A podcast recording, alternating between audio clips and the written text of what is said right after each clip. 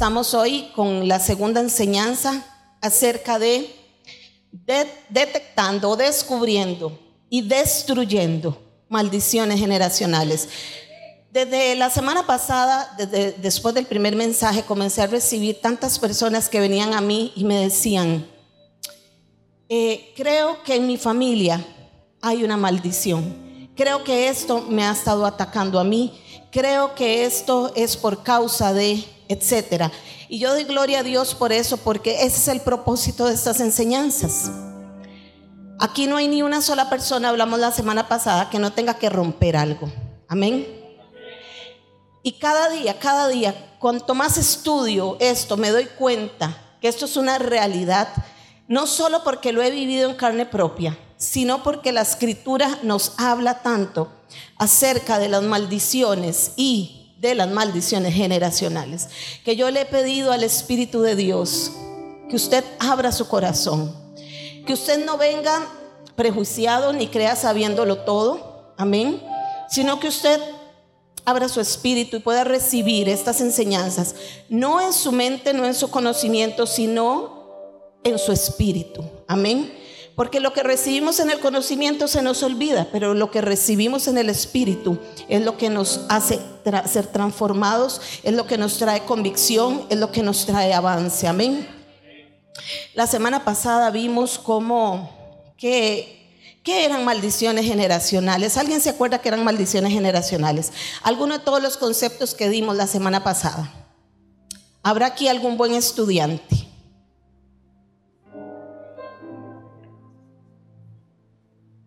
¿Cómo? Ausencia al favor de Dios, dice Jorge. ¿Otro más? ¿Cómo? Barreras invisibles por pecados no confesados, amén. Sí, ajá, signos de derrota, amén. También hubo una, una definición muy poderosa que yo sé que mi esposo con la retentiva que tiene se la va a poder decir. bueno, la que a mí me ministró mucho también es aquella que dice que cuando el diablo ha puesto como un gravamen en, en nuestros genes, entonces él se vale ese derecho para traer una maldición. Textualmente no me la sé, pero es así. Era un gravamen. Amén. Apoyen, apoyen, gloria, gloria, gloria a Dios. Amén. Amén. Pues todas esas son definiciones que dimos la semana pasada y todas están muy bien. Ninguna está lejos de la realidad. Em, vimos este que la ausencia del favor de Dios y vimos que el favor de Dios es protección, amén, etcétera. Bueno, no puedo hacer un repaso tan grande porque es demasiado el material y yo espero en el Señor que hoy podamos abarcar bastante Así que trataré de apegarme a lo que escribí, porque cuando usted ve que un predicador se suelta del púlpito, está para, largo. Por eso es que a veces uno prefiere ir leyendo las líneas cuando es mucho material y poco tiempo. Amén. Estos jueves vamos a estar iniciando el servicio a las 7 y 5 de la noche, precisamente por lo mismo. Amén. Porque es mucho material y no sé qué Dios va querer hacer con nosotros. Amén. A eso hemos venido a que Dios haga algo con nosotros en el nombre de Jesús. Vamos a, en esta noche vamos a ver eh, que de la semana pasada no pude terminar algunos ejemplos sobre maldiciones. Todos debemos de entender. Mi esposo y yo hablábamos y decíamos, es que es imposible que hayan personas que no crean en esto. Es imposible que hayan personas que no crean que existen las maldiciones generacionales, porque las vemos a diario.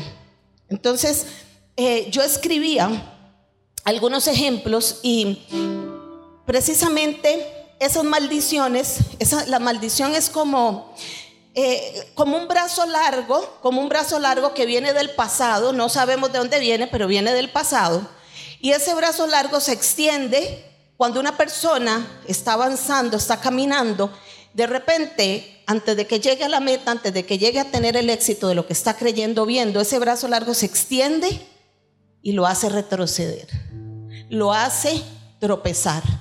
De manera que esa persona tiene que volver a comenzar de nuevo todo su proceso.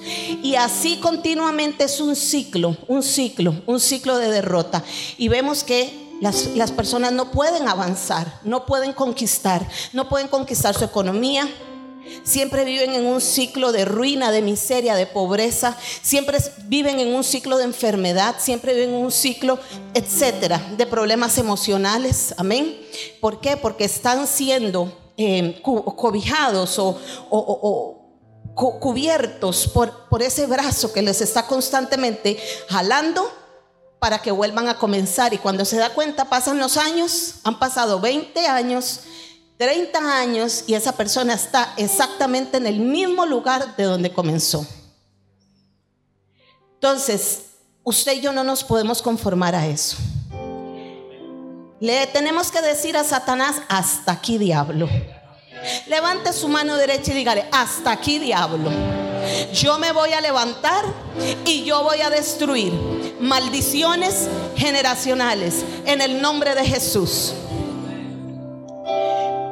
Yo voy a contarle unas dos, dos, unos dos ejemplos muy cercanos. Todos estos son ejemplos muy cercanos. Y pude haber escrito muchos más, pero por tiempo no nos da. Para que ustedes vean cómo las maldiciones generacionales son reales y se manifiestan de la misma manera. Tengo un familiar muy cercano a mí, un familiar muy cercano a mí, una mujer. Esta mujer nunca se casó, nunca se casó. Y yo le pido en el nombre de Jesús que si usted se identifica con esto, sea maduro porque yo no lo estoy diciendo por usted, porque ni lo conozco ni sé su situación, amén. Pero Dios sí sabe que quizá con esto vas a identificar una maldición, amén. Y este familiar mío, esta familiar mía, nunca se casó, tuvo varios hijos, varios hijos, cinco hijos tuvo, y todos de diferente padre. Cada uno de sus hijos en diferentes temporadas de diferente hombre porque es una mujer. Resulta y sucede que cuando su hija mayor crece, esa hija mayor comienza su vida ya amorosa y tiene tres hijos, los cuales son de diferente padre también. Cuando los hijos de esta persona crecen, su hija menor tiene dos hijos de diferente padre también. Ninguna, ni, la madre, ni la hija, ni la nieta casada formalmente. Entonces, para la persona que no quiere ver, ni modo, pero es un ciclo repetitivo. ¿Cómo es posible que las tres pasen exactamente lo mismo? Amén. Conozco también una persona, esa no es familiar mío, pero eso es un tipo de maldición que se dio y se repitió de la misma manera. Conozco otro caso de una mujer, una mujer que fue servidora eh, de Dios, del Señor, fue servidora. Esa mujer no trabajó con esta palabra. No trabajó con cerrar puertas, con trabajar en su espíritu, en su vida, cortar herencias, etcétera, etcétera, etcétera. Y cayó en incesto con un familiar. Alguien dice, el incesto es con el papá o con el hermano. Está equivocado. Los incestos son, se dan entre familiares, entre familiares cercanos, no necesariamente eh, eh, papá o hermano, amén, entre familiares. Y esta mujer tuvo un hijo, una hija, una niña, producto de ese incesto. ¿Qué pasó? Uno de sus hijos, uno de sus hijos, pasó el tiempo y uno de sus hijos terminó cayendo en proliferación de pecados de perversión sexual y cayó en el, homosexualismo. Alguien dirá, pero ¿qué tiene que ver una cosa con otra? Es la misma línea de pecado. es la misma línea de pecado. Solamente que uno se manifestó a través de incesto y otro se manifestó a través de homosexualismo. Amén. Vean lo delicado que es esto. Porque muchas veces yo he tenido que romper toda mi vida de que conocí al Señor. Porque tuve un padre, un papá, ya, ya él no existe en esta tierra, pero mi padre fue un hombre alcohólico, a pesar de que era de un estatus social alto, de política, etcétera, era un hombre alcohólico, era un hombre adúltero. ¿Y qué pasó? Tuvo hijos también. Y creo que de esos hijos la única que por la misericordia del Señor se casó como tenía que casarse fui yo. Pero no porque yo sea muy carga, porque Jesús me rescató a tiempo. Cuando yo tenía 17 años, Él me rescató a mí.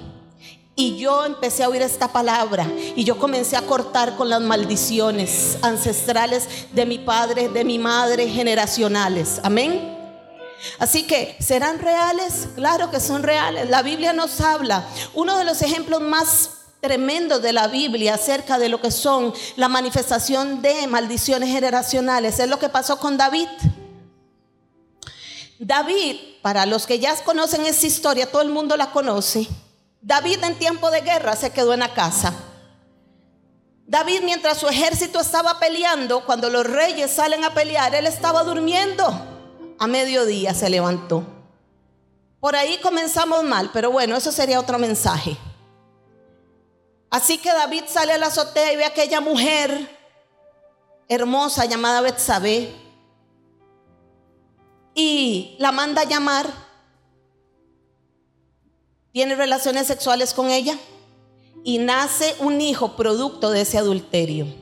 Pero no solo eso, David para cubrir el pecado de adulterio manda a matar, mejor dicho, a su esposo, el esposo de Betsabé, y lo pone al frente de la batalla para que lo maten de primerito. De ahí no iba, pero a salir vivo no, no iba a salir vivo. David le ofreció un montón de cosas al Urias y el Urias no quiso. Había una lealtad tan grande en el corazón de ese hombre que ese hombre durmió a la puerta del palacio porque dijo, ¿cómo yo me voy a ir a acostar con mi esposa, rey? Me mandas a acostarme con mi esposa en tiempo de guerra, cuando todo mi batallón está peleando, durmiendo en las calles, durmiendo en tiendas, durmiendo aquí, y yo voy a irme a acostar tan frescamente con mi esposa.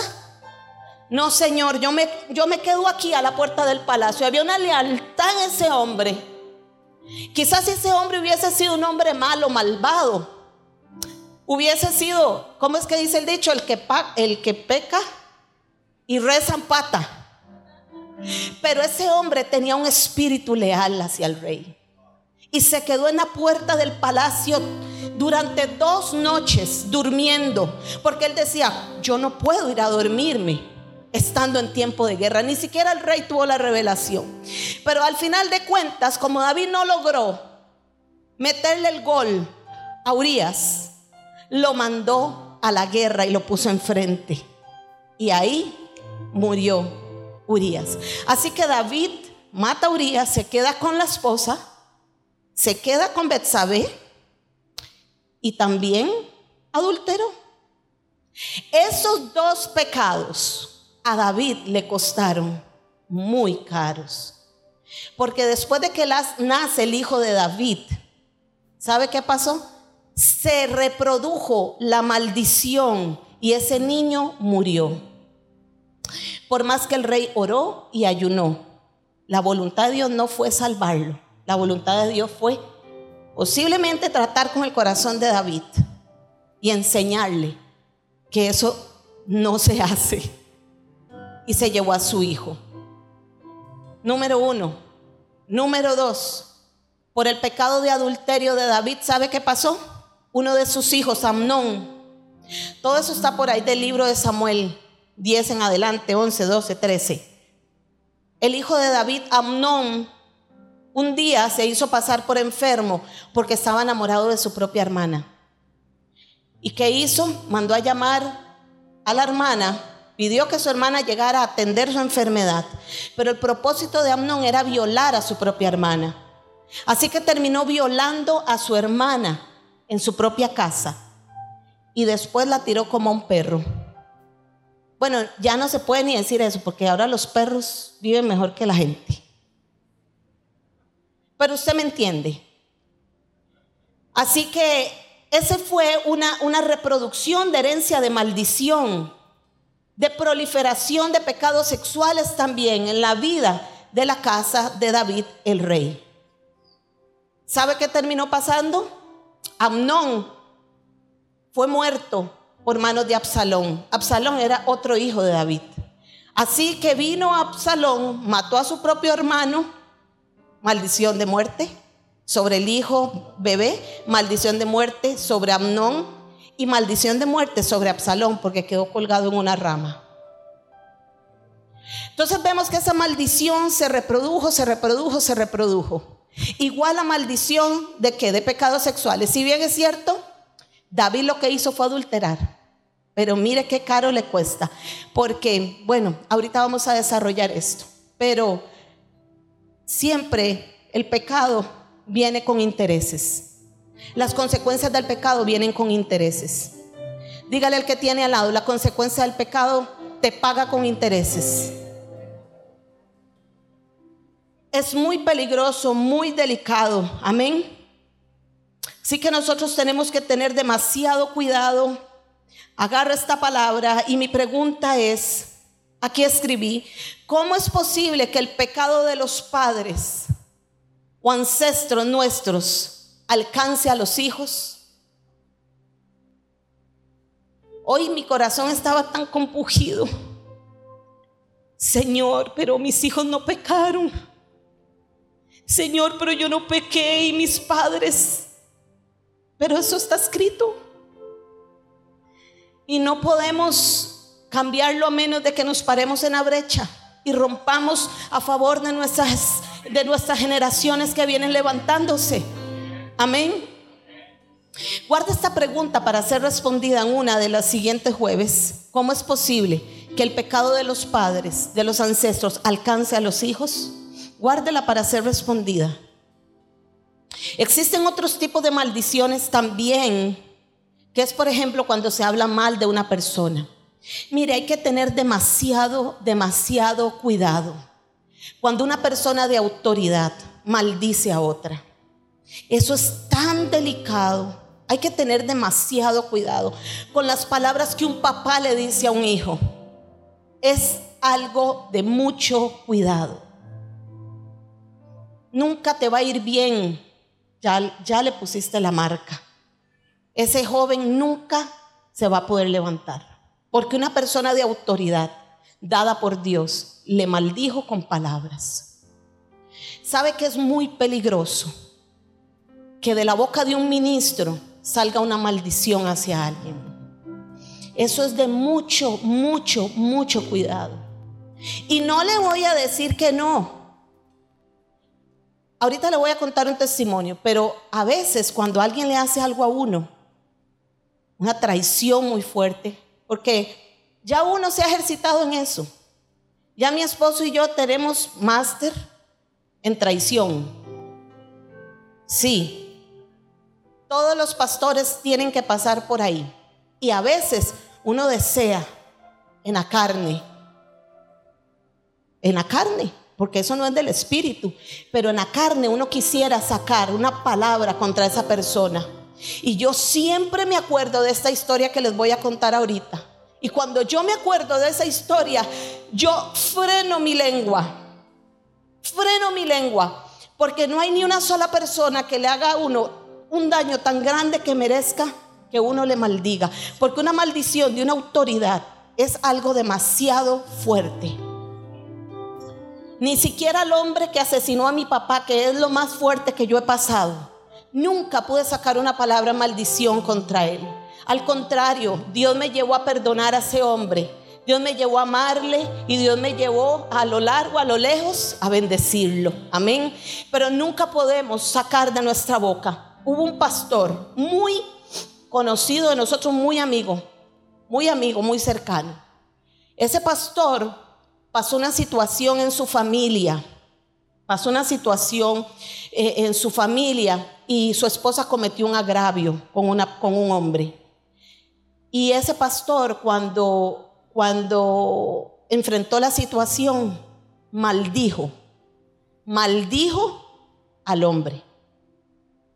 Lo maldijo. Para no cansarlo con el cuento, ese hombre nunca, nunca, nunca pudo levantar cabeza. ¿Sí o no, amor? Hasta que hace unos poquitos años murió. Terminó muriendo joven, joven, pero cayó en las desgracias más grandes que puede caer una persona en esta vida. Murió desdichado, murió, quizás se arrepintió a última hora y se fue para el cielo, pero toda su vida vivió en desgracia, vivió en desdicha, vivió con una marca de maldición, porque una autoridad espiritual soltó una palabra contra él. Así que es muy delicado. Tenga mucho cuidado, aun cuando usted anda en la calle manejando y trata mal a una persona, porque usted es una persona de autoridad. Usted tiene autoridad de reino en su boca. Usted tiene que tener mucho cuidado de las palabras que dice hacia cualquier persona. Amén. Así que eso también son maldiciones. Dígale a la persona que tiene al lado, cuida tus palabras. Gloria a Dios. Vamos a ver la estructura de una maldición. La estructura, la estructura. ¿Cómo se compone la estructura de una maldición? Número uno, el pecado. Diga, el pecado. El pecado ofende a Dios y da inicio a una maldición. Recuerde que una maldición comienza por pecados no, no confesados. Amén. Número dos, otra, otra estructura, otra parte que compone la maldición es la desobediencia. Diga, desobediencia quebrantar la ley o la palabra de Dios. Amén. Número tres, ¿qué otra estructura? La maldición, la iniquidad. Diga, la iniquidad. El que transgrede la ley de Dios crea una iniquidad dentro de su familia. Amén. Ahorita vamos a desarrollar este tema porque es sumamente poderoso. ¿Cuántos aquí cuando leen la palabra creen que iniquidad y pecado es lo mismo? Levante la mano. Ok, el resto sí lo saben, entonces no les voy a decir qué es, porque todos saben. Amén. Vamos a ver iniquidad y pecado. Amén. Eh, ¿Qué otra estructura sobre la maldición? Los verdugos. Los verdugos, pero antes de eso vamos a leer Éxodo 34, 7, hablando sobre la esta parte primera que les acabo de hablar sobre la estructura de una maldición, esto está escrito en Éxodo 34, 7, dice la palabra del Señor. En nueva, traducción viviente, por favor, para que la gente lo pueda entender. Ahí está. Dice, yo derramo amor inagotable a mil generaciones. Mire qué lindo. Esa parte es hermosa porque somos parte de esas mil generaciones. Dice, y perdono y perdono, escuche esto, perdono tres cosas. La estructura de una maldición. Uno, la iniquidad. Dos, la rebelión. Tres, el pecado. Dice, pero no absuelvo. Escuche qué tremendo esto. Yo perdono, pero no absuelvo al culpable. Perdono, pero no absuelvo al culpable. El que es culpable va a recoger. Amén sino que extiendo los pecados de los padres sobre sus hijos y sus nietos. Toda la familia, mire qué fuerte como lo dice ahí, toda la familia se ve afectada, hasta los hijos de la tercera y la cuarta generación. Tremendo, ¿verdad? Entonces estamos hablando de la estructura de una maldición. Número uno, el pecado. Número dos, la rebelión, la desobediencia. Número tres, la iniquidad. Número cuatro, les decía, los verdugos. Mateo 12, 44. ¿Qué son los verdugos? Los verdugos son demonios que se posesionan de un linaje completo, de un linaje, de una familia, amén, y lo asumen como si fuera su casa. Porque ¿qué dijo Jesús? Cuando el espíritu inmundo sale del hombre, anda por lugares secos, buscando reposo y no lo halla.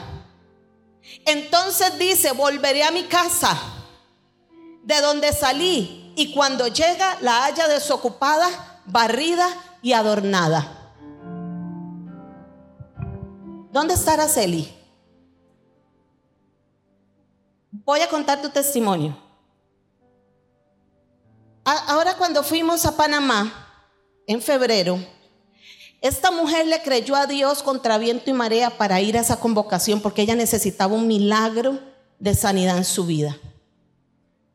Habían unos espíritus de tormento, de migraña,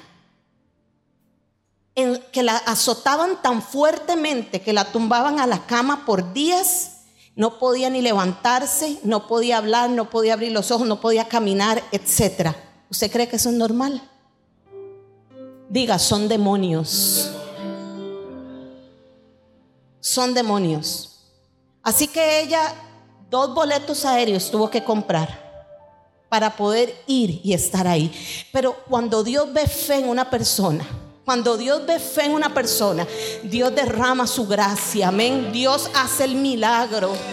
Pues resulta que esta mujer estaba en su hotel un día y le dio un ataque de esos endemoniados. ¿cierto? Y comenzó a sentir que su cabeza se explotaba como siempre le pasaba. Así que no le dio la gana tomarse el medicamento, ¿cierto? Si estoy contándolo mal, me para. No quiso tomarse el medicamento. ¿Sabe qué hizo?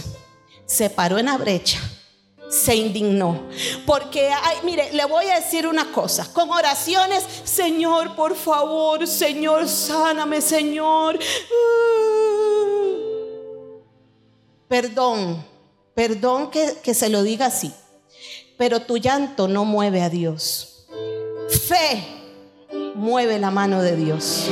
Dice la palabra, no digo yo. Así que ella se paró, se indignó, porque hay cosas que ya nosotros tenemos que indignarnos contra el diablo. Ya es demasiado lo que nos ha estado oprimiendo, haciendo, destruyendo Amén. Nos destruye el vivir bien, la salud, el sentirnos bien. Viene con ataques hasta que se pare un hijo de Dios con autoridad y le diga, no diablo, hasta aquí, hasta aquí. Y confronte al enemigo. Así que esta hija se paró, comenzó a confrontar al diablo, comenzó a orar, comenzó a declarar, comenzó a reprender y a reprender y a reprender y no quiso tomar el medicamento. Y así pasaron los minutos, los minutos, los minutos, los minutos. Se le fue el dolor. Pero ¿sabe qué pasó? Escuche esto. En el momento que a ella se le fue el dolor, un hombre comenzó a gritar en el hotel, auxilio mi cabeza. ¿Qué pasa? Se me revienta mi cabeza. ¿Cómo usted se explica eso, pueblo de Dios? Si no es que los demonios son reales y atacan los cuerpos. En el momento en que ella estaba siendo liberada, el demonio tenía que buscar reposo en otro lugar. Así que encontró uno que podía ser su casa nueva. Se metió y el hombre comenzó a pegar gritos. Dice que ella salió a ver qué era lo que pasaba. Porque fue un estruendo lo que sucedió ahí. Y no estoy mintiendo. Ahí está sentada y ella puede dar fe de lo que estoy contando. ¿Qué son verdugos? Verdugos. Te voy a decir algo. No te acostumbres a vivir con los verdugos. No los hagas parte de tu familia. No los hagas parte de tu vida. Sácalo fuera. Échalo fuera de tu casa todos los días. Repréndelos hasta que se rompa aquello con lo que tú estás creyendo. Amén. Dígale al que tiene al lado, no te acostumbres a los verdugos. Así que los verdugos, cuando el espíritu inmundo sale del hombre, anda por lugares secos, buscando reposo y no lo haya. Es que no puedo detenerme. Escucho, el testimonio de una mujer de Dios que Dios usa en liberación. la había escuchado hace un tiempo. Y ella contó cómo en un servicio estaba Dios liberando al pueblo. Pero ella oraba por alguien y se le metía el demonio a otro y liberaba a ese y se le metía al otro. Pero ¿qué es esto? Y le habla al Espíritu Santo y le dice, vean qué tremendo, abran las puertas y las ventanas. ¿Por qué? Porque los demonios andaban buscando un lugar donde reposar. Por eso salían de uno, entraban en otro, salían del otro, entraban en el otro. ¿Sabe qué pasa con esos demonios? Se van fuera y si es necesario, hasta un acto de cerdo van a entrar. Pero en tu casa no pueden estar.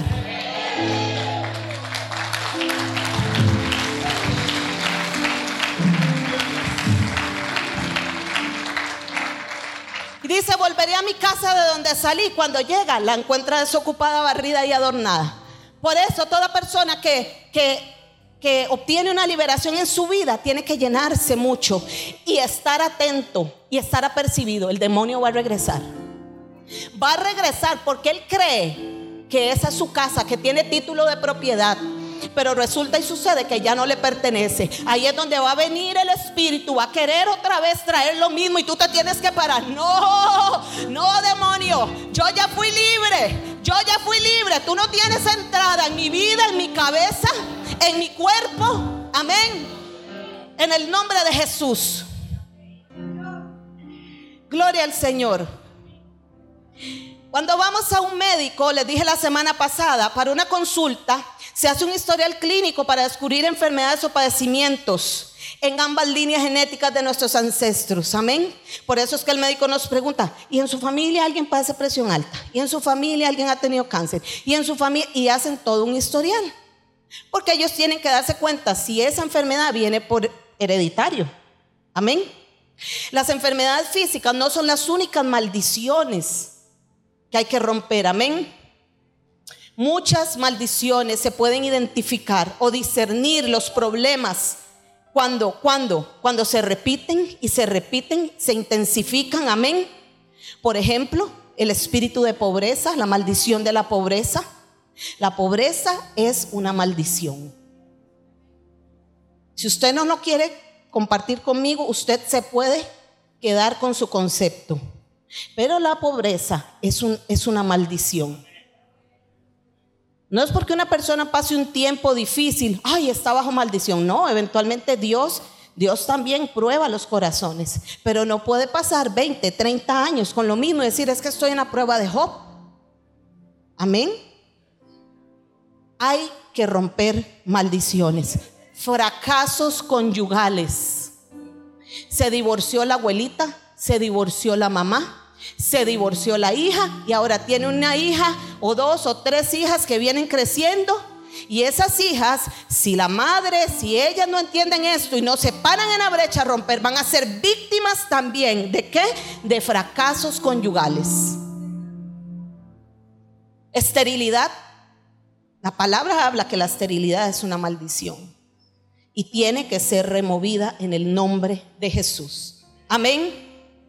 Accidentes. Hay gente que ve normal, todo el tiempo tiene el carro en el taller. Porque, no, no, pero es un besito, pero es un accidente. ¿Y sabe que es ese espíritu?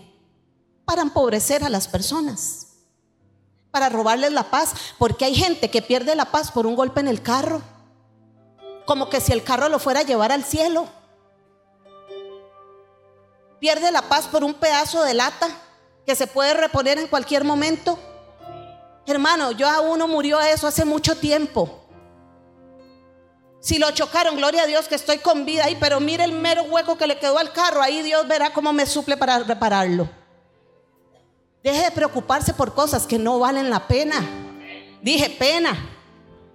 Amén. Madres solteras. ¿Por qué? Porque vienen fracasos en relaciones. Y viene, la abuela fue así, la mamá también, la hija también. Y si eso no se rompe, va a seguir ahí la cadena de evidencia de maldición sobre los hijos, varones, mujeres, lo que sea. Porque las maldiciones no respetan género. Amén. Así que la muerte, la muerte prematura, la soltería, las adicciones, el alcoholismo, la depresión. Amén. ¿Qué canales utiliza el enemigo para transferir, para transmitir esas maldiciones? ¿Qué canales utiliza el enemigo? ¿Sabe cuáles son los canales que utiliza el enemigo? Los genes. Los genes, la genética. Por eso es que yo pedí que en el diseño me pusieran el símbolo este. Porque por ahí se transmiten las herencias de maldición. Llámese enfermedad, llámese problemas emocionales, llámese todo lo que estamos hablando ahorita. Se transmiten por, los genes, porque leyendo un poquito de ciencia, porque Juancito no me dio la clase, pero leyendo un poquito de ciencia, los genes junto con el ADN, ahí es donde está todo el material hereditario de las personas. Entonces, por ahí, ese es un canal por donde se transmiten las herencias de maldición, por los cromosomas, porque los cromosomas tienen información genética también, por ahí se transmiten, y por la sangre del ser humano. Amén. Después de la caída de Adán y Eva, escuche esto, la genética del ser humano se alteró. Después de que Adán y Eva cayeron, la genética nuestra se vio alterada. Porque la genética de Adán y Eva era una genética perfecta. Era una genética que no tenía un material hereditario de maldición. Era un material puro, directo del cielo. Pero cuando ellos pecan, esa genética se ve afectada, se ve alterada. Desde ese momento los seres humanos comienzan a reproducirse de la misma forma, con la misma genética. Y ahí comienza el problema de la humanidad. Ahí comienza, amén. Toda la tierra desde ese momento es sometida bajo el espíritu de desobediencia. ¿Por qué? Porque ese fue el pecado que cometieron nuestros primeros padres. Desobediencia. Diga, desobediencia. Eso está en Génesis 3:17, amén. Dice que la tierra fue maldita por causa de, ese, de esa acción que cometieron Adán y Eva en el Edén. Amén. Y Efesios 2, Efesios 2, 1 al 3, afirma esa línea precisamente, pues dice que éramos hijos de desobediencia. Hijos de desobediencia, dice, y Él os dio vida a vosotros cuando estabais muertos en delitos y en pecados, en los cuales anduviste en otro tiempo siguiendo la corriente de este mundo, conforme al príncipe de la potestad del aire, el espíritu que ahora opera ¿En quiénes? En los hijos de desobediencia. Eso éramos nosotros, hijos de desobediencia. Amén. Y es tan peligroso que ese solo acto que cometieron Adán y Eva en el Edén desató un sinnúmero de consecuencias sobre la raza humana. Amén. Todas esas consecuencias derivadas del pecado cometido en el Edén. Por eso tenemos que entender, pueblo de Dios, que no solo heredamos los rasgos físicos de nuestros padres, también nosotros heredamos gustos, caracteres, enfermedades, inclinaciones a ciertos pecados. Todo eso se hereda de los padres. Amén. Estudié esto que me llamó la atención, lo voy a leer así rápido. Tanto las capacidades motoras como lingüísticas y emocionales se heredan de la madre en un 55%. Imagínense. Y el otro, y el otro resto, 45%, eso, está, eso, eso se desarrolla por el entorno de la persona, amén. Por la alimentación, por las relaciones, incluso por venir a la iglesia, porque está expuesto a oír palabras siempre que le está, ¿qué? insertando en ese 45% una modificación en su carácter. Amén. Imagínense que cada persona tiene 20 mil genes y en los genes que están, el material genético hereditario. Usted se puede imaginar en 20 mil genes todas las cosas que pueden venir para uno. No es uno, no son 10, no son 100, son 20 mil genes. Amén. Leí, muy interesante porque esto es ciencia no es, no es bíblico, pero aún la ciencia lo reconoce. Por eso lo quise escribir. Los trastornos mentales son el resultado de factores genéticos. Los trastornos mentales son el resultado de factores genéticos. Por ejemplo, la depresión, ellos lo catalogan así. Leo exactamente como la ciencia lo escribe, la depresión, los trastornos de hiperactividad por déficit de atención, el autismo, la esquizofrenia, el trastorno por, consumo de sustancias o las adicciones, el trastorno bipolar, todo eso, todo eso viene dentro del material genético de una persona. ¿Sabe qué está esperando eso? Que usted le abra una puerta para que eso explote. Amén. Así que es una ley que si hay padres que fueron inmorales en su estilo de vida, reproduzcan hijos inmorales también. Y si no lo reprodujo en los hijos, se van a reproducir en los nietos, o en los bisnietos, o en los tataranietos. Amén. Porque eso es la ley de la herencia. Imagínense que eso está escrito desde Génesis, todas las clases de genética y de ciencia. Así que Génesis lo habla desde, desde tiempos inmemorables. A menos que alguien en esa familia se pare firme, diga firme, y detenga esa maldición al punto que el código genético de esa familia se vea transformado o modificado. Eso solo el Señor lo puede hacer. Hablando espiritualmente, ya me salgo de la ciencia porque yo no soy científica. Pero el código genético de una familia espiritualmente puede ser transformado y modificado. ¿Sabe cuándo? Cuando creemos en Jesucristo.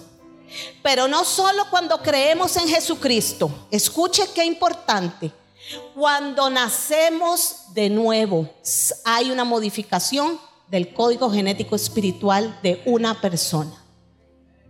Por eso es que estamos orando que el 19 de marzo no hayan confesiones de fe, hayan nacimientos de nuevo.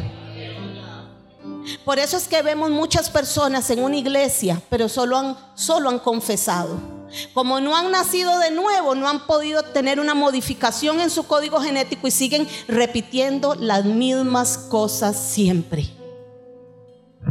Diga, Señor, dame una modificación en mi código genético espiritual Dice Tito 3:5 que Él nos salvó no por obras de justicia que nosotros hubiésemos hecho, sino por su misericordia, por el lavamiento de la regeneración. Regeneración. ¿Sabe qué regeneración? Nuevo nacimiento. Por el nuevo nacimiento. Y dice también por la renovación del Espíritu Santo.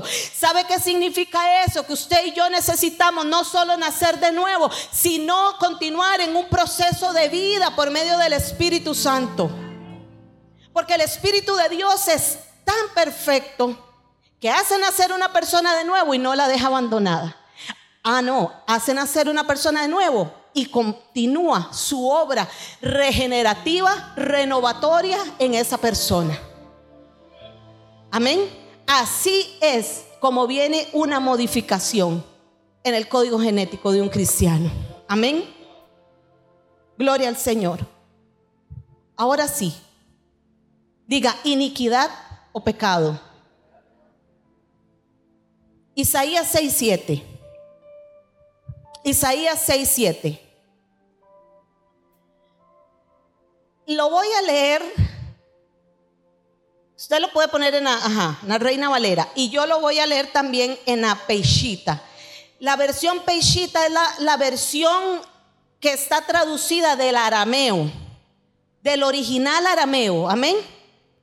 Pero no está ahí. Entonces vamos a leer lo que dice Isaías 6:7 en Reina Valera. Dice, y tocando con él sobre mi boca, dijo, vamos a leer desde el 6 para que entiendan el contexto. Dice, eso fue cuando el Señor llama a Isaías, dice, y voló hacia mí uno de los serafines teniendo en su mano un carbón encendido y tomando del altar con unas tenazas, tocando con él sobre mi boca, dijo, he aquí que esto tocó tus labios y es quitada tu culpa y limpio tu pecado. La versión peixita original del arameo lo dice así. Entonces uno de los serafines voló hacia mí trayendo en su mano un carbón encendido, el cual había tomado con unas tenazas del altar y tocando mi boca dijo, he aquí, esto ha tocado tus labios para dos cosas, para quitar tu iniquidad y para que tus pecados sean perdonados. No es lo mismo la iniquidad y el pecado. Y hoy en el nombre de Jesús usted va a recibir revelación de eso para que usted pueda descubrir qué es y por dónde viene. Amén. El pecado ocurre cuando cometemos un error de manera voluntaria o involuntaria delante de nuestro Dios, pero es un error en los cristianos, en nosotros los cristianos. ¿Qué dijo Pablo? El pecado no se enseñorea más de mí, porque estoy bajo la gracia y Cristo es mi Señor. Dice, con Cristo estoy juntamente crucificado y ya no vivo yo. Vive Cristo en mí. Pero dice, el pecado no se enseñorea más de mí. En otra parte, no se enseñorea más de mí. ¿Por qué? ¿Por qué no se enseñorea más de mí? Porque ya no estamos bajo la ley. Pero ¿qué pasa? El pecado en un cristiano tiene que ser un accidente. Y ahorita yo le voy a explicar y usted mismo se va a dar cuenta que cuando no es así, ¿qué es? Entonces ese pecado puede, puede ocurrir. Se puede realizar una acción en contra de lo que se llama Dios, o en contra de alguien. Eh, muchas veces la conciencia la conciencia le acusa y se siente mal de haber actuado de aquella manera. Por lo tanto, va a un arrepentimiento. Levante su mano si a usted alguna vez le ha pasado eso. Ha cometido una falta y usted se siente mal y usted tiene que ir y pedirle perdón al Señor. Y no solo perdón al Señor, muchas veces hasta la persona que usted siente que usted hirió o que usted dijo algo que no tenía que decir en ese momento. Amén. Gloria a Dios. Todos somos ahorita mismos, somos eh, eh, verdaderos, sinceros. Ahora el asunto, el asunto es este, la iniquidad. Vamos a devolvernos a Éxodo 34, que fue el verso, el, el, capítulo que leímos ahorita. Éxodo 34, 5, lo vamos a leer. Éxodo 34, 5. Gloria a Dios. Ajá. Y Jehová descendió en la nube y estuvo allí con él proclamando el nombre de Jehová. Y pasando Jehová por delante de él proclamó, Jehová, Jehová, fuerte, misericordioso y piadoso, tardo para la ira y grande en misericordia y verdad. ¿Cuántos dan gloria a Dios por eso? Si no fuera por eso, aquí estaríamos todos fritos. Ni para qué esta reunión, amén. Que guarda misericordia a millares, que perdona la iniquidad la rebelión y el pecado, y que de ningún modo tendrá por inocente al malvado, que visita la iniquidad de los padres, ¿qué es lo que visita? ¿El pecado o la iniquidad? Ok. Visita la iniquidad de los padres sobre los hijos y sobre los hijos de los hijos hasta la tercera y cuarta generación. Las traducciones de la Biblia aunque, aunque la palabra iniquidad aparece más de 230 veces, podría parecer mal. Lo que pasa es que las traducciones en algunas ocasiones han traducido la palabra eh, creo que es en hebreo, y lo han traducido eh, eh, como pecado solamente y a veces está la palabra awon en hebreo que traducido es iniquidad. Entonces a veces traducen iniquidad y pecado como si fuese lo mismo en algunos textos. Pero la verdad es que son, si leemos en el original, son dos palabras completamente diferentes. Una cosa es iniquidad y otra cosa es pecado. Lo acabamos de leer en Éxodo 34, porque no dice iniquidad haciendo referencia al pecado, no, lo separa iniquidad, pecado y rebelión. Y también lo leímos ahora en el libro de Isaías. Entonces, la, la, palabra eh, iniquidad es una ofensa intencional en contra de la ley de Dios. Escuche esto, la iniquidad es maldad. Diga maldad. No tome liviana esa palabra, hermano. Porque cuando una persona tiene maldad en el corazón, es un asunto serio. Le puedo decir que el espíritu de Lucifer vive dentro de una persona que tiene maldad en el corazón. No es cualquier espíritu. Escuchen mis palabras. Estoy diciendo el espíritu mismo de Lucifer. Y ahorita lo vamos a leer. La iniquidad es la conducta repetitiva de pecado. Escuche esto, por favor. La iniquidad es conducta repetitiva de pecado. Y se llega a arraigar tanto a la voluntad de la persona que se convierte en parte de la misma naturaleza de esa persona. Escuche, la iniquidad es una semilla destructora que pasa de generación en generación y a otra, arraigándose cada vez hasta que queda como un pecado escrito en el corazón. Eso lo dice Jeremías 17.1, dice, donde Dice, el pecado de Judá está escrito con cincel de hierro y con punta de diamante, esculpido está en la tabla de su corazón.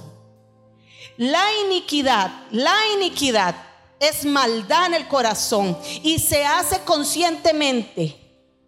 Tanto así que la gente ya no llega ni siquiera a sentir el arrepentimiento que todos ahorita levantamos la mano. Cuando una persona tiene iniquidad en su vida, no siente remordimiento cuando peca. ¿Está entendiendo pueblo de Dios?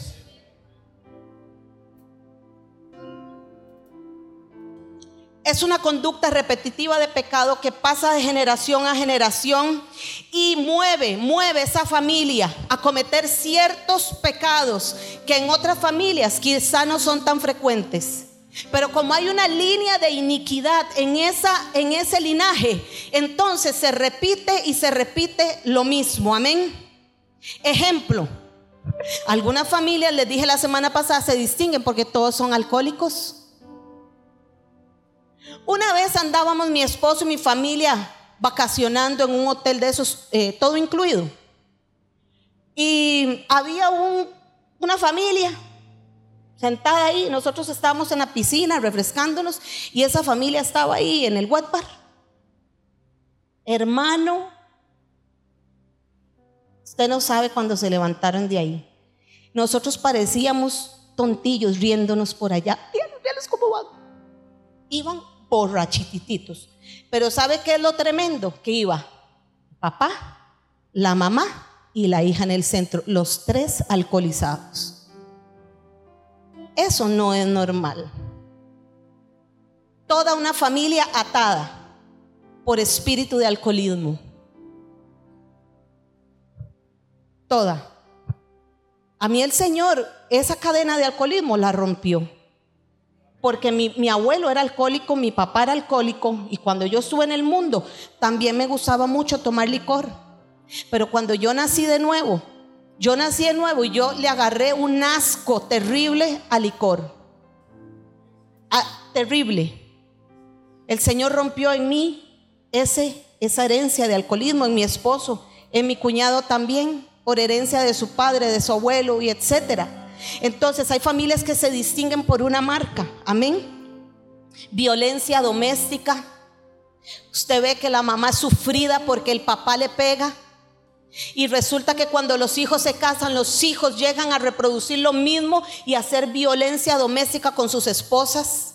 O sus hijas se casan y les toca un hombre violento, aunque no fue formado viendo eso en casa, pero la maldición lo atrae. Eso es como un imán que atrae. ¿Para qué? Para que la maldición siga en curso.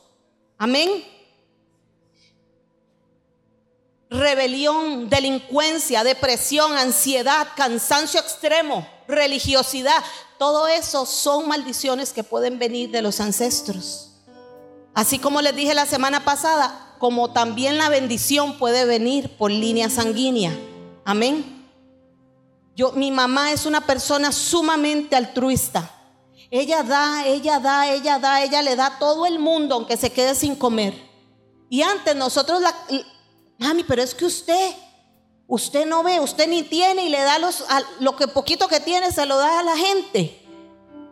Antes, pero un día yo dije, en vez de estar diciendo eso, yo voy a orar. para que Dios me dé lo mismo a mí. Yo voy a hacer una demanda a eso que tú le has dado a mi mamá, Señor. Eso fue hace muchos años, por supuesto. Y Dios derramó sobre mí ese mismo espíritu de dar. Amén, porque también la bendición se reproduce. Pero la iniquidad es la fuente de los actos del pecado. Escuche, escuche las líneas. La iniquidad es la fuente de los actos de pecado. En pocas palabras, la iniquidad es una adicción al pecado. Repita eso, la iniquidad es una adicción al pecado. Ya la persona ni siquiera lo nota, es su modus vivendi. Así éramos usted y yo, ¿cierto? Antes de venir a Cristo, ni notábamos, ¿cierto? Antes de venir a Cristo, si usted quería obtener algo, no le, no le importaba pasarle por encima al compañero para obtenerlo. Antes de venir a Cristo, usted quizá le robaba a la gente cuando vendía sus productos. Cuando, antes de venir a Cristo, usted fornicaba y adulteraba como si fuese nada y no sentía remordimiento en su corazón, no sentía que estaba haciendo algo mal, ¿cierto? Porque es una cadena de iniquidad y la iniquidad es una adicción al pecado. Poderoso, ¿verdad? Aquí anoté este ejemplito pequeño. Ejemplo, un hombre puede recibir un correo electrónico invitándole a ver pornografía. Y resulta y sucede que ese hombre abre la pornografía, ve la pornografía, cierra la computadora, le vuelve a llegar la misma invitación, lo vuelve a hacer. La tercera vez lo vuelve a hacer.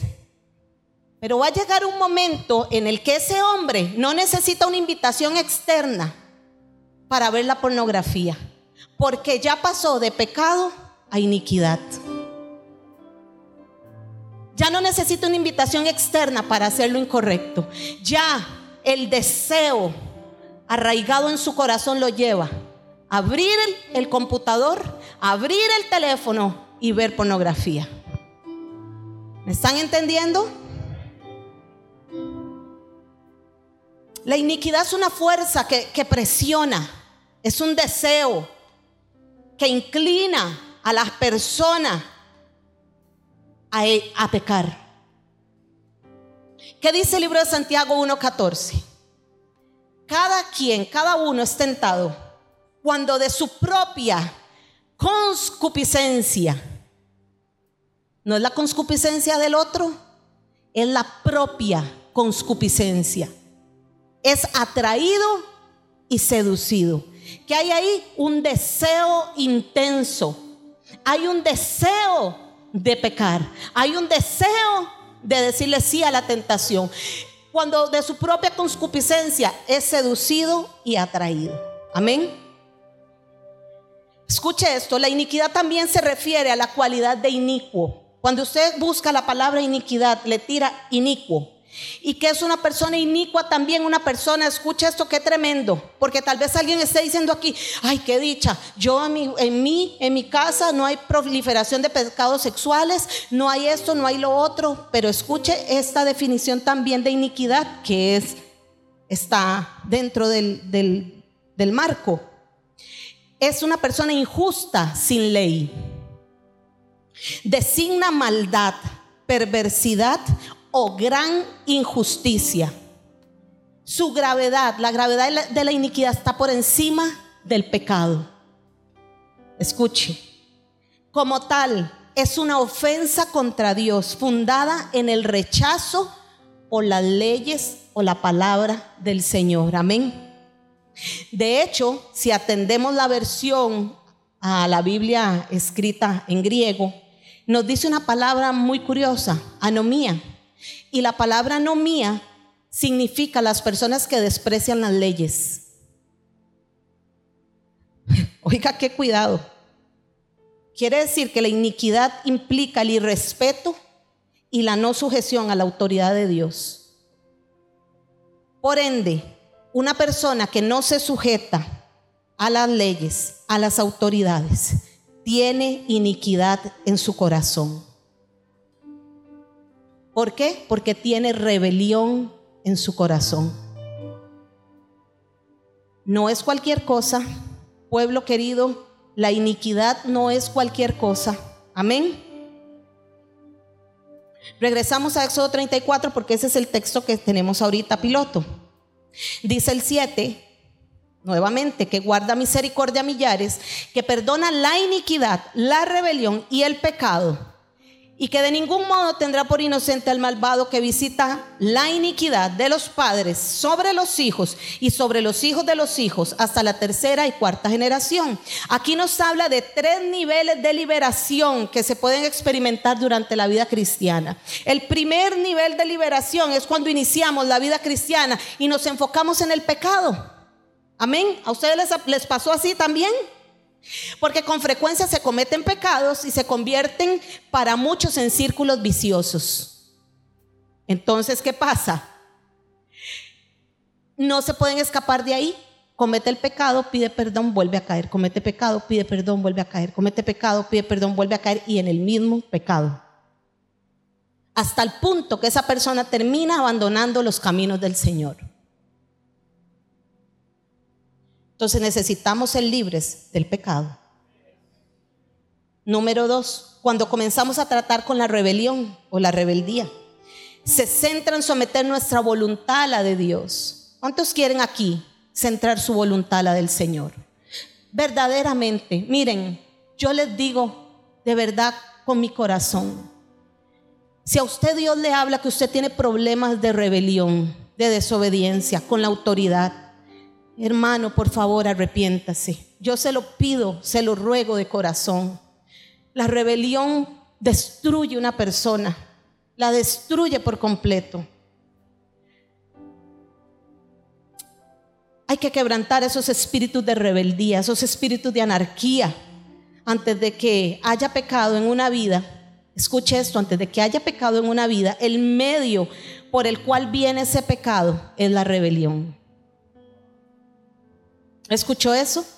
Antes de que haya pecado en una vida, el medio por el cual viene el pecado es la rebelión. Levante su mano derecha y diga, en el nombre de Jesús, yo echo fuera el espíritu de rebelión, de anarquía, de desobediencia de mi vida.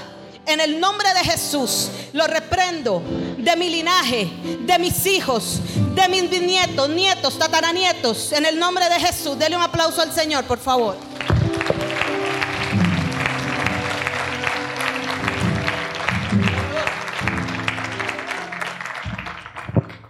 Y lo tercero, que tenemos que ser libres, es de la iniquidad. Debemos entender que esta es la fuente de la cual se alimenta la rebelión y da fruto el pecado. Se pueden pasar años, voy a leer porque todavía me queda bastante y quiero terminar esto. Se puede pasar años en una iglesia batallando contra el pecado y contra la rebelión sin poder llegar a ser libres de la iniquidad ya que esta pasa de padres a hijos.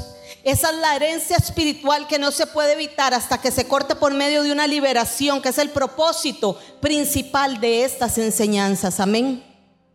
El propósito es salir de solo confesión de pecados y volver a caer para avanzar a la liberación de la iniquidad. Herir de muerte la raíz del pecado, amén. Y cortar, cortar de raíz lo que alimenta la rebelión y los frutos que ésta produce. En el nombre de Jesús.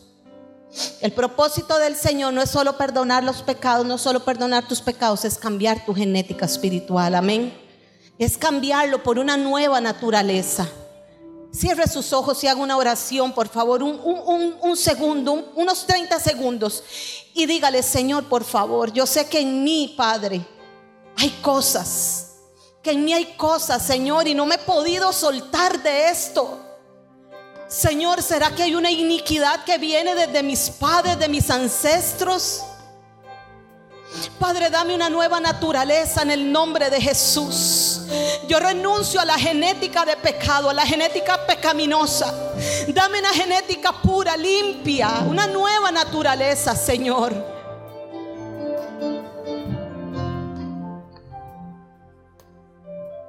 En el nombre de Jesús, ¿qué diferencia hay entre el pecado y la iniquidad?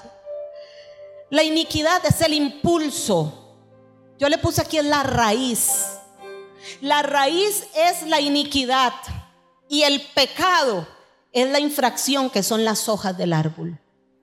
Entonces, nada hacemos podando el árbol, cortando y cortando hojas cada cierto tiempo, vuelven a crecer, ¿cierto? Por eso los árboles hay que estarlos cortando constantemente, las matas, porque ellas crecen y crecen y crecen. Entonces, nada hacemos con cortar las hojas si no se ha atacado la raíz. ¿Cuál es la raíz? La iniquidad.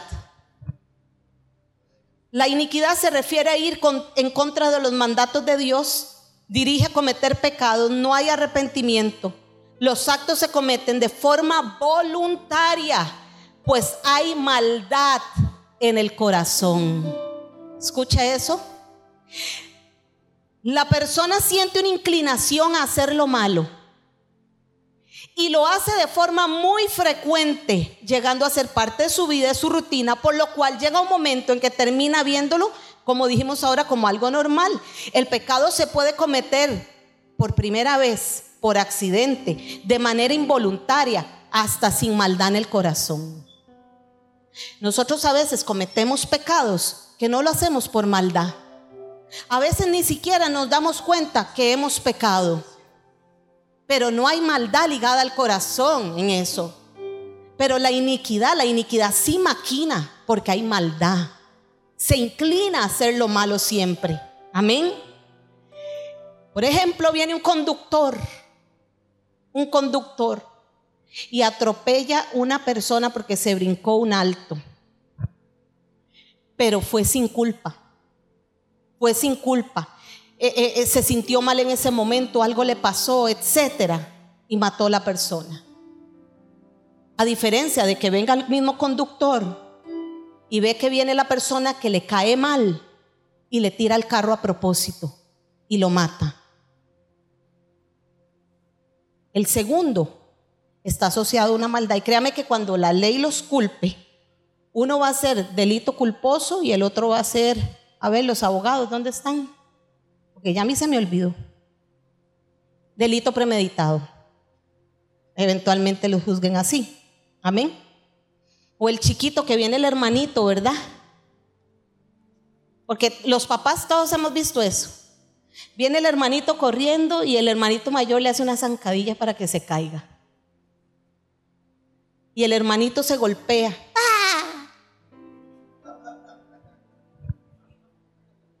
Pero resulta y sucede que está la otra cara de la moneda. Viene corriendo el niño y el hermanito mayor en ese momento no lo vio y se levantó y pegó y se cayó y se golpeó. A ver, mamás y papás, ¿en cuál de los dos ejemplos usted le pegaría más duro a su hijo? o, le, regañaría más duro. Si no es en el que cometió la maldad de meterle el pie. ¿Ah? Pues así es en la vida espiritual también. Amén.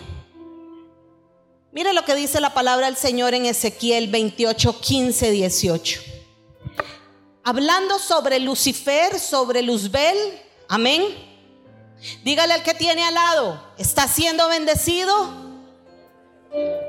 Perfecto eras en todos tus caminos desde el día que fuiste creado, hasta, hasta que hasta que se halló en ti maldad.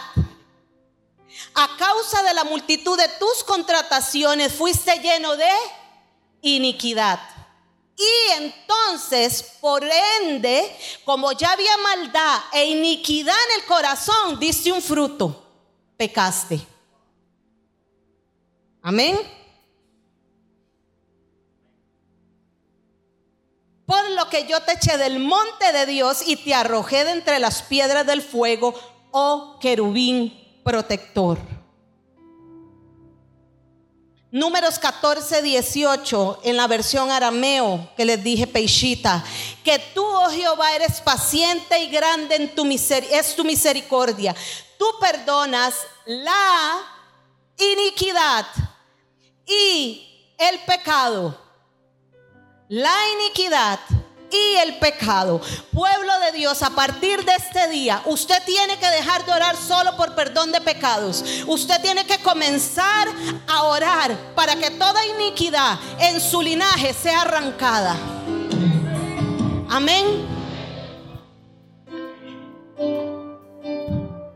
Pero tú no tienes por inocente al culpable. Tú castigas las culpas de los padres sobre los hijos hasta la tercera y cuarta generación.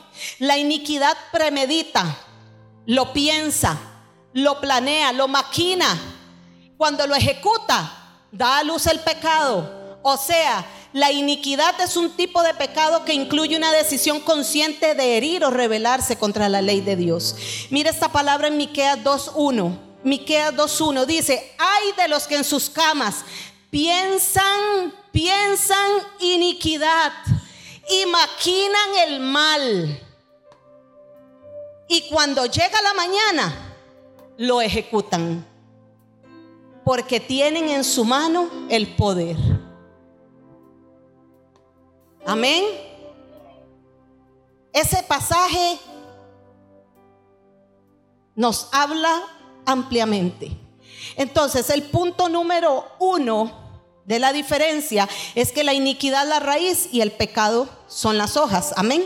Ya entendimos mediante estos textos bíblicos. Número dos, la iniquidad es transferida desde la concepción del embrión mediante los genes que vimos ahora, cromosomas y sangre, y el pecado es lo visible ante Dios y el mundo. La iniquidad es trasladada desde la concepción del embrión, en la manera en la que el bebé está enlazado con su madre mediante el cordón umbilical. De esta manera que la iniquidad es la herencia para las próximas generaciones. Esto me golpeó tan fuerte a mí. Tan fuerte cuando estaba orándolo y escribiéndolo de esta manera, la iniquidad es la herencia para las próximas generaciones. Hermano, ¿cómo es posible que hay padres que no le puedan dejar a sus hijos, pero, pero ni mil pesos en el banco cuando se vayan, pero sí les dejan un paquete de herencias malditas? Yo reprendo al diablo. Nosotros tenemos que sacudirnos de eso en el nombre de Jesús. Nosotros no podemos heredarle a nuestros hijos las iniquidades nuestras, de nuestros padres. Escuche esto incrusta todo el legado retorcido y pecaminoso que se le entregará el hombre a sus hijos. Qué duro esto. ¿Qué te dejó tus padres antes de morir? Usted responda así. Estos hijos, escuche, además, lo corromperán aún más con su propio pecado por eso les dije ahora, el pecado viene con intereses, la iniquidad viene con pecado, que son consecuencias, más los pecados de lo que van a cometer los hijos, se le añade a la iniquidad. Eso se transfiere a la próxima generación. Los pecados de esa generación se le añaden a esto. Cuando se da cuenta es una bola terrible de iniquidad pasando por una familia. Amén. Lo corrompen aún más con su propio pecado y lo entregan como un legado de maldición a la subsiguiente generación. Aquí termino con estos textos bíblicos que les voy a leer rápido. Nehemías 9:2. Y los descendientes de Israel se separaron de todos los extranjeros y se pusieron en pie, haciendo dos cosas. Uno, confesando sus pecados y las iniquidades de sus padres. ¿Qué tenemos que hacer de ahora en adelante? Confesar nuestros pecados y las iniquidades de nuestros padres también. Salmos 32, 5.